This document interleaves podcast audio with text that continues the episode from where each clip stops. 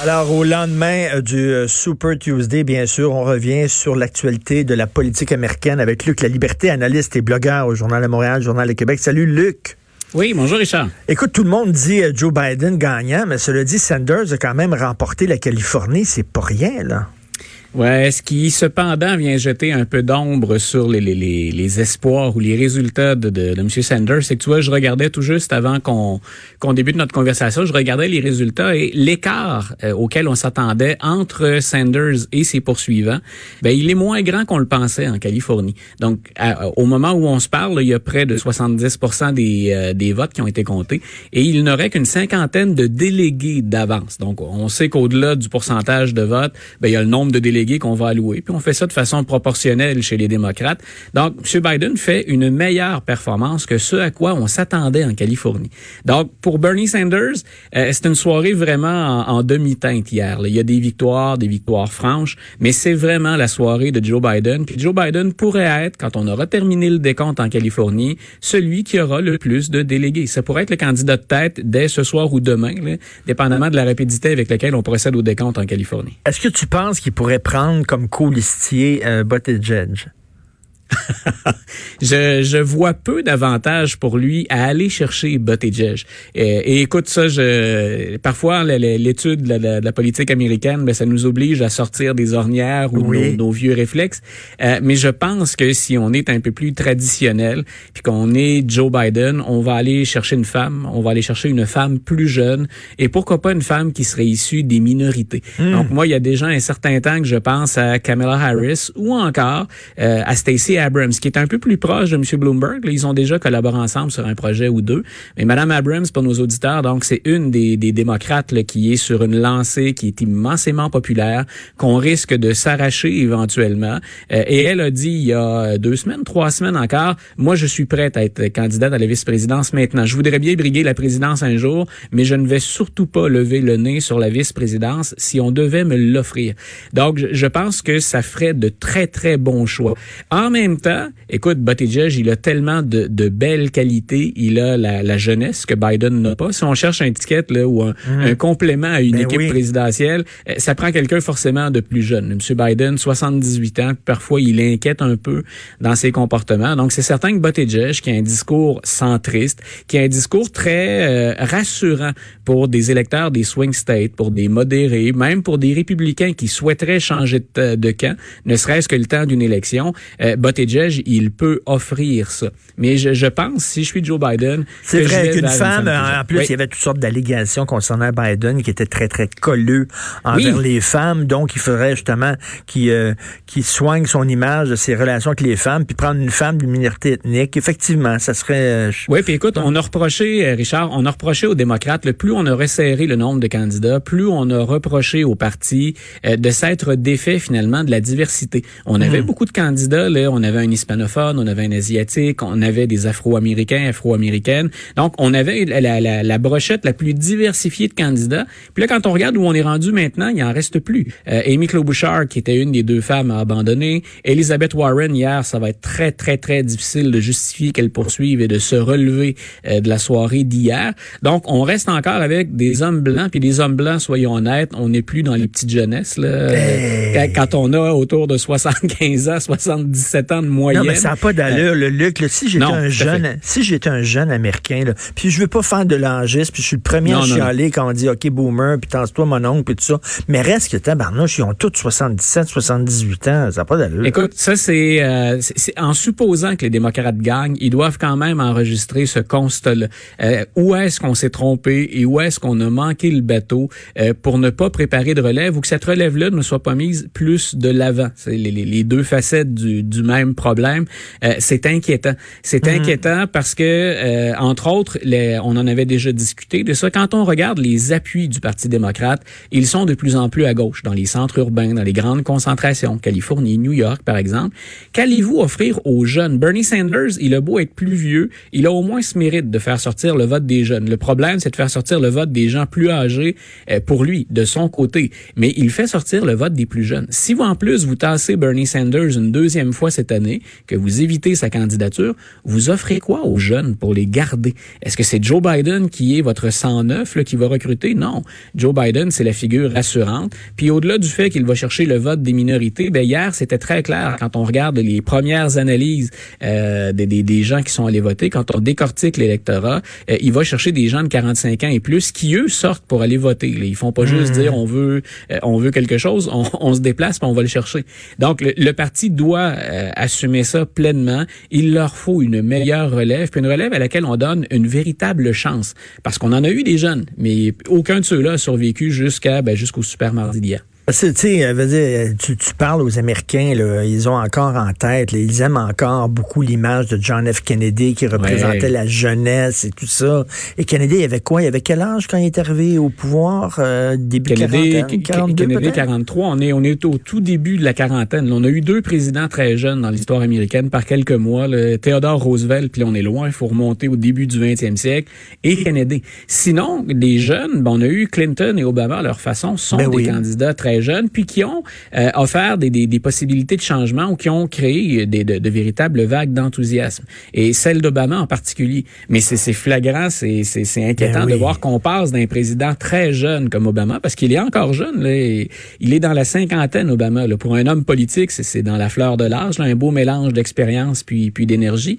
Mais donc, on a un ancien président qui a fait deux mandats, qui est beaucoup plus jeune, qui a au moins 20 ans plus jeune que ceux qui vont se retrouver. On va élire cette année, Richard, le plus vieux, peu importe qui l'emporte, on va élire le plus vieux président de l'histoire des États-Unis. De l'histoire des États-Unis? Ouais, on n'aura jamais élu quelqu'un d'aussi vieux que ça dans toute l'histoire des États-Unis. Puis là, on remonte à George Washington. Ah.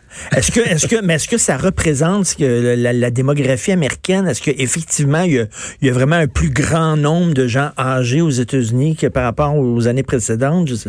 Il y, a, plusieurs éléments de conjecture. Il y avait le type de candidature. Oui, écoute, d'abord, pour répondre plus directement à ta question, l'électorat qui se déplace pour aller voter, puis ça avait été une des forces d'Obama, ce sont les plus vieux. Obama avait réussi à créer un mouvement chez les plus jeunes, ce que Bernie Sanders fait aussi. La force d'Obama, bien sûr, ça avait été pour un démocrate, ben, d'aller chercher le vote des minorités, d'aller chercher le vote des femmes, puis que des gens plus âgés lui fassent confiance aussi. Mais quand on regarde ceux qui se déplacent pour aller voter, la moyenne d'âge, là, elle est supérieure à 45 ans. Donc, c'est certain qu'on peut aller vers des valeurs sûres. Et M. Biden, s'il a une force pour lui, il a des faiblesses, mais s'il a une force, c'est que c'est une valeur sûre. On sait à quoi s'attendre de d'Oncle Joe, hein, d'Uncle Joe, là, qui, qui, qui, est dans le décor oui, politique je... depuis 40 ans. On va s'en parler tantôt, là, dans, dans oui. une minute. Écoute, mais je veux t'amener, là, je vais être salaud. Tu m'aimeras pas, OK? tu m'aimeras pas, Luc, mais je veux t'amener. C'est bien, tu me prépares psychologiquement. oui. je vais t'amener à parler d'un sujet très tabou, OK? Bud oui. Judge, là, il, il, il, il, perçait pas auprès des Noirs, puis il perçait pas, il perçait pas auprès des Latinos. Est-ce que ça se peut que la communauté noire et la communauté latino-américaine soient plus fermées aux homosexuels que les autres communautés? C'est un, un, secret de polichinelle. Euh, C'est-à-dire que j'en ai être gay noir aux États-Unis, c'est plus difficile qu'être gay blanc. Ben, tu vois, j'ai entendu des choses comme ça, j'ai lu des choses comme ça, mais ma, ma, réponse, elle est facile. En fait, ça, ça m'embarrasse pas. Je vais te donner une réponse d'historien ou de okay. ou de, de, de, de, statisticien ou de scientifique. C'est, j'ai pas de chiffres qui permettent de valider ça. Je l'ai entendu, je l'ai lu. Euh, il y a des choses que j'ai vécues aux États-Unis parce que j'y séjourne souvent, puis dans différentes régions. Là, où bon, on, on, a vu des témoignages aussi là, de ben gays voilà. qui disaient dans ma communauté euh, latino, dans ma communauté afro-américaine, c'est plus difficile. C'est des communautés qui sont beaucoup plus traditionnelles. Le rôle de l'homme est plus important au sein de la famille. Bon. Ben, c'est ça. L'autre chose qu'il faut voir, Richard, quand on répond à cette question-là, un, est-ce qu'on a les chiffres, euh, les, les études un peu plus scientifiques pour valider ça au-delà des perceptions? L'autre chose, c'est qu'il faut regarder aussi où se trouvent les hispanophones et les noirs qui expriment des réserves comme celle-là ou des homosexuels qui s'expriment au sujet de, de, de ce sujet-là. Si on va vers le sud des États-Unis ou vers les États plus conservateurs, ben on peut s'attendre à ce que les valeurs conservatrices, ben elles ne touchent pas que les blancs, elles affectent aussi les communautés noires ou hispanophones qui vivent dans ces régions-là. Donc si globalement on est dans une région des États-Unis qui est plus conservatrice, c'est plus ou moins étonnant de voir ça aussi et ça peut correspondre au profil de Buttigieg au sens où il s'est démarqué puis il a offert une très belle performance en Iowa. Moi, j'étais euh, j'étais soufflé de le voir bien performer là. Il s'est très bien débrouillé au New Hampshire. Mais si on regarde quand quand il pris la décision d'abandonner, quand il a constaté en Caroline du Sud, et là on change donc de région, on quitte le, centre-ouest ou le nord-est des États-Unis, on s'en va vers le sud, et là clairement, euh, il n'est pas allé chercher le vote des minorités, mais il n'est pas allé chercher beaucoup le vote des blancs non plus. OK, donc, mais là, c'est ça, c'est que sur la côte est et sur la côte ouest, c'est plus intellectuel, c'est plus supé, c'est plus ouvert. Les gens il y, a de plus grandes, il y a de plus grandes concentrations aussi d'homosexuels. Quand on ben regarde les, les, les, mouvements de revendication, et ce depuis longtemps. C'est New York puis San Francisco. Ben voilà. Puis moi, je me souviens tout jeune, on allait en vacances aux États-Unis, puis à une époque où ici l'homosexualité était très mal vécue. Moi, je me souviens d'avoir séjourné avec mes parents dans des endroits où, au contraire, je voyais pour la première fois des homosexuels publiquement s'enlacer, se fréquenter. Donc à Provincetown, à Provincetown entre autres. Ben voilà. Ben tu, tu cites exactement ben le premier endroit où j'ai ben découvert. Eh, écoute, c'est tout bête, mais j'ai peut-être 8-9 ans, mais je vois deux grands-pères se prendre par la taille, ben s'enlacer, puis déambuler à Provincetown. Et là, j'imaginais bien sûr mes propres grands-parents ici, mais c'était le culturel. Euh, en même temps, ben, tu, tu on est dans le nord-est des États-Unis. On est dans un endroit où il y a eu beaucoup de luttes, beaucoup de mouvements de revendication, puis un noyau beaucoup plus important d'homosexuels. Donc, quand on quitte vers la Caroline du Sud, ben, je serais étonné que ce soit une destination vacances euh, prisée ou privilégiée de la, communauté LGBT, la Caroline du Sud. Donc, euh, pour Buttigieg, peut-être effectivement que la barre était plus haute à franchir rendue là, mais en même temps, mm. plus conservateur chez les Blancs également, pas que chez les Noirs ou chez les hispanophones. Écoute, euh, j'ai une théorie, là, puis euh, c'est toi le spécialiste, donc tu vas, tu vas me corriger si, si je suis dans le champ, OK? Euh, peut-être que Peut-être qu'il y aurait plus de chance les démocrates avec Sanders. Je m'explique. Tu sais, ça prend un coucou pour battre un autre coucou. Ça prend un weirdo pour battre un autre weirdo. Est-ce que peut-être les Américains sont rendus là? Ils veulent pas du wishy-washy. Ils veulent pas des gens de centre. Euh, ils veulent des gens qui arrivent euh, outside the box, comme on dit en anglais. Euh, et, et, et, Sanders serait la réponse de la gauche à, à, Donald Trump. Tu sais, est-ce que, est-ce que je suis dans le champ en disant ça? Non, ta théorie, est particulièrement intéressante, Richard je, je, je, je, validais à peu près ça hier. On faisait une, on avait une petite heure hier d'analyse sur les, primaires, puis je disais, on, m'a posé la question qui Donald Trump préférait affronter? Puis tu vas voir Joe le Biden. Question. Joe Biden. Ben, ben, moi je pense que oui. Ah oui on ah dit toujours, ah on dit toujours Bernie Sanders parce qu'on dit ah il va le qualifier de communiste ou de socialiste. Et, mais en même temps, ce que tu soulignes, c'est qu'autant Donald Trump a été imprévisible chez les républicains, Bernie Sanders c'est l'élément imprévisible chez les démocrates. C'est pour ça qu'on a des réserves sur lui. C'est que ça nous quitte, ça nous oblige à quitter finalement notre façon traditionnelle d'aborder la politique puis de calculer les sondages, les probabilités. Et, c'est là où les démocrates entretiennent des doutes. C'est qu'on sait qu'il va faire sortir les jeunes, mais va-t-il chercher de nouveaux électeurs? Puis est-ce qu'on est capable de le quantifier? C'est pour ça hmm. qu'on préfère Biden en se disant misons sur ce qu'on connaît grosso modo, hein, sur les bases qui nous apparaît le chemin le plus sûr. C'est-à-dire sa possibilité de croissance à Sanders, elle est limitée d'aller chercher plus de votes. Voilà. Donc, mais il y a des statistiques qui montrent que Sanders peut l'emporter. Il peut vaincre Donald Trump. Donc, euh, moi, je pense que Trump, il, préférait s'attaquer à quelqu'un qui a démontré de très, très grandes faiblesses depuis le début, comme Joe Biden. M. Biden, on l'a toujours appelé Joe, euh, Joe Lagaffe, euh, mais en même temps, il est un peu plus confus. Là. On fait pas d'agisme. Moi, je ne reconnais pas cette année le Joe Biden que je suis depuis, ça fait une trentaine d'années que je m'intéresse à ça. Ah oui? il a perdu énormément d'énergie ah euh, oui. Monsieur Biden, oui. Puis je, écoute, même quand il faisait des gaffes, il récupérait ça par une blague. Il était vite. On disait en bon québécois, il se tourne sur un dixaine. Là, je trouve qu'il est à la traîne, qu'il est à la peine. Puis quand il a une poussée d'énergie, c'est rare que cette ah. poussée d'énergie, on y assiste sur deux ou trois jours. Moi, je pense que Biden, pas Biden, pardon, mais Trump peut exploiter. Ben, il va dire, il va dire, il a stamina. voilà. C'est ben, Sleepy Joe va revenir. hier, ben hier, on avait un Joe très énergique. C'était une soirée de rêve pour lui, euh, surtout après la, déconfiture des premiers votes. Mais moi, je, suis, je, pense que M. Trump aurait plus de difficultés avec M. Sanders. Mais, mais, oui, mais mettons Sanders dans un débat et excuse-moi la vulgarité que je vais dire. Je sais que tu es un homme de classe et sophistiqué. Bouge tes oreilles, mais, mais Sanders, il donnerait des coupines d'un gosse. Tu sais, je m'excuse, mais il laisserait tomber les dents puis il peut, il peut s'avérer extrêmement combatif. J'aime bien, j'aime bien ton lapsus quand tu dis il laisserait tomber les dents. C'est pas, pas impossible. Que... c'est pas impossible que ça nous arrive cette année.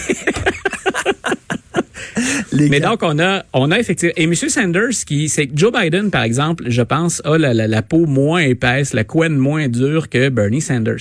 Quand on a regardé Bernie Sanders dans le débat, là, où on s'est ligué contre lui, le dernier, il n'en a rien à foutre des critiques. Il a un message, il continue, il charge, et c'est très difficile de le déstabiliser. Joe Biden est beaucoup plus facile à déstabiliser, et c'est le genre à embarquer dans un combat de coq, mais donc il va sortir perdant. Euh, alors que moi, je vois un mmh. Bernie Sanders mmh. plus énergique, beaucoup mieux préparé, puis en maîtrise de ses dossiers que Donald Trump d'ailleurs.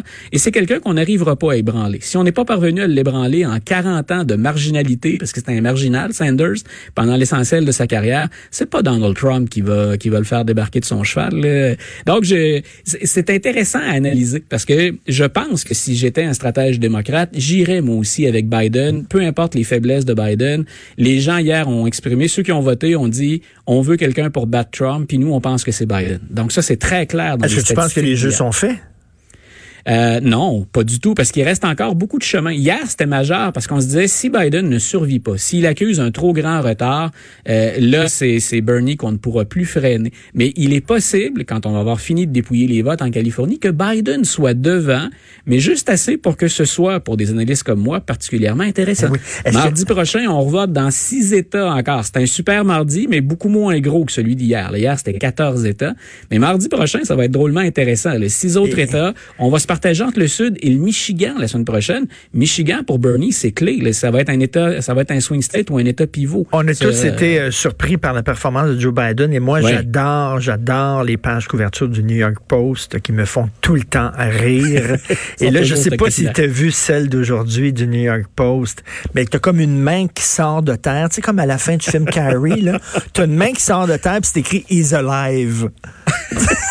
c'est comme, on, on, le donnait tellement mort, là, dans, dans, le cercueil, six pieds sous terre, puis là, non, il sort. Mais en même temps, l'image, elle est forte pour une autre raison aussi. c'est qu'on a l'impression d'assister à une course de zombies. Donc, c'est, ça, ça peut être inquiétant. Tu vois, je te dis, on, le donnait mort, puis là, on voit la main qui sort. Puis je, l'ai vu, la, la, couverture, mais ben tu as l'impression de faire affaire à, un zombie. Et c'est là où c'est inquiétant. Puis Trump, on peut lui reprocher bien des choses, puis il y a bien des critiques qui sont méritées, mais il a une énergie folle. On lui a tout balancé par la tête depuis trois ans. Il tient le coup, puis il est encore à l'attaque continuellement. Il a pas faibli. Quand tu parle de stamina là, ou d'énergie. Donc, ben face, à, face à un Biden, moi, j'aimerais bien voir ce que ça donnerait comme contraste. Mais, Alors que Bernie, on a l'impression qu'il est littéralement déchaîné, lui, depuis le début de la campagne. Ben oui, ben oui. Il y a encore une possibilité réelle que Trump gagne les prochaines élections, là. Bien sûr. Quand je dis, hein, on fait les choix chez les démocrates, là, je ne me campe que du côté démocrate, puis j'essaie de voir si j'étais un stratège ou un membre de, de, de l'establishment, sur qui je veux miser, puis quelles sont mes probabilités. On en est là, là, dans nos calculs. Mais bien entendu, si on regarde de l'autre côté, il y a plein de choses jusqu'à maintenant qui font plaisir à Donald Trump. S'il a de la difficulté et qu'il peine à composer avec le, le, COVID-19, là, avec le coronavirus, euh, si ça, ça peut revenir le hanter, ou si une mauvaise performance économique, ça peut revenir le hanter, tout ce qui, de l'autre côté, divise ou fait hésiter les démocrates, lui, ça le rassure. Et, je disais, euh, même si on pense hein, tous les deux que Bernie lui ferait un bon rival, ça se peut bien qu'il affronte Joe Biden. Et je pense qu'il est pas trop déçu. Je pense qu'il a bien pris des notes sur l'état dans lequel est Joe Biden actuellement, puis que ça ne lui déplairait pas d'aller le bousculer un petit peu. Mais tu sais, l'affaire de, si j'étais jeune, puis de voir ces, ces, ces, ces vieux schnocks-là, là, qui ont 77, 78 ans, qui vont prendre des décisions, et après ça, euh, ils seront même pas là pour euh, les impacts de, ces décisions-là, parce qu'à un moment donné, ils vont crever. Là. Et là, tu es un jeune, puis tu dis, là, il y a toute cette génération-là qui prennent des décisions, et c'est moi, ma génération, qui va être poignée à vivre avec ça. C'est la, c'est ce qu'on évoquait un petit peu tout à l'heure. Hein. C'est euh, à, qui si je suis? Puis imagine là, euh, on peut jouer ce jeu-là. Je pense pas qu'on se retrouve dans, dans ce camp-là ni un ni l'autre. Mais imagine qu'on soit un partisan de Bernie Sanders. Hmm. On a été bloqué en 2016 en souhaitant du changement. Puis on n'est peut-être pas membre du Parti démocrate. On l'est peut-être devenu parce qu'il y avait Bernie. Imagine que cette année, on nous offre pas plus de changements, qu'on nous offre encore Joe Biden, par exemple, comme candidat je vais où et est-ce que je continue à m'impliquer au plan politique? Est-ce que je, je mmh. cesse d'aller mmh. voter parce qu'il y a plus de porteurs d'espoir? Ou si encore, je suis pas tenté d'aller vers un mouvement, mais qui pourrait évoluer comme parti? Parce qu'à un moment donné, c'était une réflexion qu'on pouvait avoir avec Bernie Sanders aussi. Bernie n'est pas un démocrate, puis Joe Biden a joué là-dessus en disant, si vous voulez un vrai démocrate, puis un démocrate fier, c'est moi. Puis bien sûr, la flèche était décochée en direction de, de Sanders, qui a jamais été un Donc, donc le, le, mouvement derrière Sanders, tout comme le Trumpisme peut survivre à Trump, tout comme le mouvement de Bernie Sanders peut survivre à Bernie Sanders et donner naissance à un autre parti politique.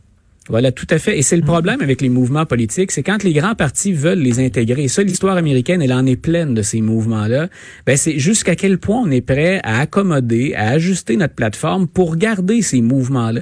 Mais il y a toujours un risque de scission. Les républicains ont vécu ça avec, entre autres, ce qu'on appelait le Tea Party à l'époque, qui a évolué un peu en, autre chose. Euh, on a vu Donald Trump qui ensuite a comme pris le parti d'assaut. Ça a surpris bien des gens au départ. Mais c'est jusqu'à quel point, et ce qu'on craint avec Bernie, justement, c'est qu'en lui faisant plus de place, ben, ils prennent le contrôle de la formation politique. Et je répète, déjà, il a fait apporter à la plateforme du Parti démocrate de gros changements, Bernie, en ferraillant aussi longtemps avec Hillary Clinton la dernière fois. Donc, c'est, ça, ça, fait partie de ces mouvances et de ces jeux qui sont drôlement intéressants à analyser au moment des élections, mais après, quand on fait le post-mortem d'une élection, quand on voit ces ben grands partis-là évoluer entre deux élections, moi, c'est le genre de sujet que j'aime beaucoup surveiller. Et en, terminant rapidement, je sais que tu aimes beaucoup la culture, j'aime ça, jaser de culture avec toi. Euh, euh, Woody Allen va sortir ses mémoires. Vas-tu vas acheter, vas les acheter, vas-tu les lire? je ne sais pas si je vais investir parce que mon budget, euh, depuis que M. Trump est là, mon budget d'achat de livres sur la politique et l'histoire américaine est largement défoncé. Mais je vais assurément les lire. Je sais pas si je vais les acheter, mais c'est certain que je vais jeter un œil là-dessus. Écoute, je te passerai mon exemplaire après l'avoir lu. OK, Luc? je retiens, je retiens l'offre. Yes. Merci beaucoup. Toujours, toujours intéressant de te parler. Luc La Liberté. partagé. Une bonne journée. Merci, analyste et blogueur, Journal de Montréal, Journal de Québec.